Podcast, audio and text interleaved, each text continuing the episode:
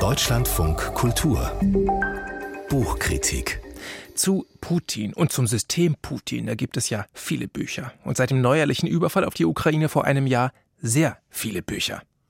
Über ein paar der neueren sprechen wir heute auch in unserem Sachbuchmagazin und jetzt über das Schwarzbuch Putin. Das ist ein Sammelband, 500 Seiten, 25 Texte von 15 Autorinnen und Autoren.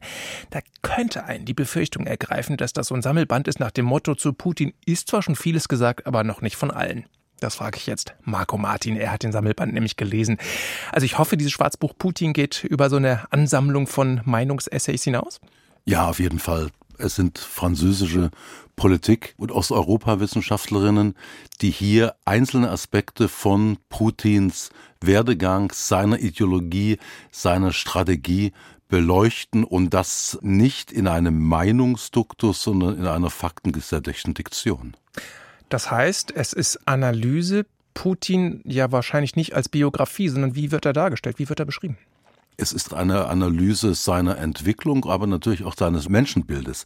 In dem Menschenbild steckt sehr viel vom Homo Sovieticus, wie dieser Terminus von Alexander Sinowjew lautete. Und Putin ist natürlich geprägt als ehemaliger KGB-Mensch von diesem System, von dem Machtanspruch, von der Verachtung der Gewaltenteilung, von einem, ich würde geradezu sagen, instinktiven Hass gegen alles, was liberal ist.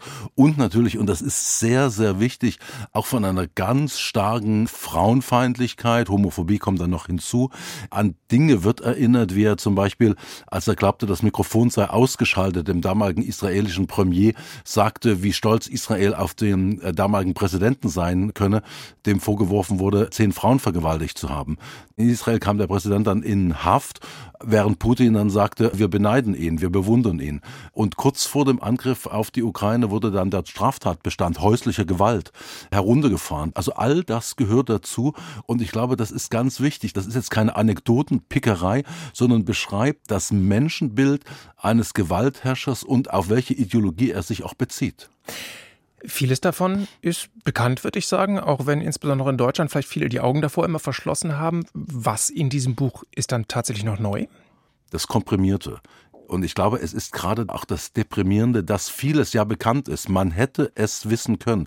Und wenn heute ein Bundespräsident mit der, ja, ich würde schon sagen, Geschichtslüge hausieren geht, mit dem Wissensstand von heute. Das ist nicht der Wissensstand von heute. Es war von Anbeginn recherchiert, auch wie Putin den Tschetschenienkrieg 1999 brauchte, um sich als der Anführer zu stilisieren. Wie der russische Geheimdienst FSB dann auch Attacken den Tschetschenen in die Schuhe geschoben hat, um dann Rechtfertigung für den Krieg in äh, Tschetschenien zu finden, der in seinem Vernichtungscharakter dann in Syrien eine Fortsetzung fand. Also all das ist bekannt, aber es gibt bis jetzt kein Buch, wo das so komprimiert ist und wo diese Geschichte so vollständig erzählt und analysiert wird. Zusammengestellt haben also diesen Mann und herausgegeben Galia Ackermann. Sie ist bekannt für ihre Forschung zum postsowjetischen Russland, zur Ukraine, auch zur Sowjetunion früher äh, und der andere Herausgeber Stefan Courtois. Der hat ja 98 mit seinem Schwarzbuch des Kommunismus schon einen echten Weltbestseller gelandet. Jetzt haben Sie vorhin gesagt, französische Stimmen, aber ja nicht nur. Also Nein. wir haben vorhin schon Klaus Leggewie gehört, der auch mit dabei Karl ist. Schlögel. Karl Schlögel. Karl Schlögel also wen haben die da eingesammelt an Autoren und Also sie haben französische Experten eingesammelt, äh, eingesammelt, jetzt ein bisschen salopp, und dann deutsche Koryphäen. Sie haben Klaus Leggewie erwähnt und natürlich Karl Schlögel, der sich seit Jahrzehnten mit dem Thema Russland, Sowjetunion beschäftigt. Aber ich würde gerne noch was zur Biografie der beiden Herausgeber sagen. Ackermann und Courtois kommen aus der unorthodoxen Linken.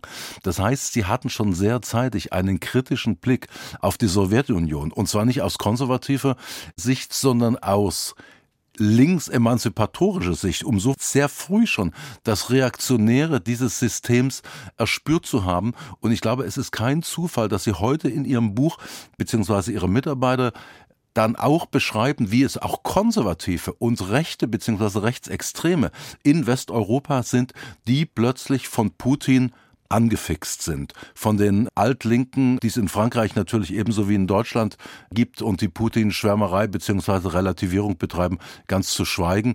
Aber dass sich hier die autoritär Denkenden zusammenfinden und in Putin ein sogenanntes Opfer der westlichen Moderne wittern, passt ins Bild. Und das kann man nachlesen im Schwarzbuch Putin, herausgegeben von Stéphane Courtois und Galia Acamont. Aus dem Französischen übersetzt von Jens Hagestedt, Ursula Held und anderen. Und dieses Schwarzbuch Putin, das ist bei Pieper erschienen und kostet 26 Euro. Marco Martin, Dankeschön. Ich bedanke mich auch.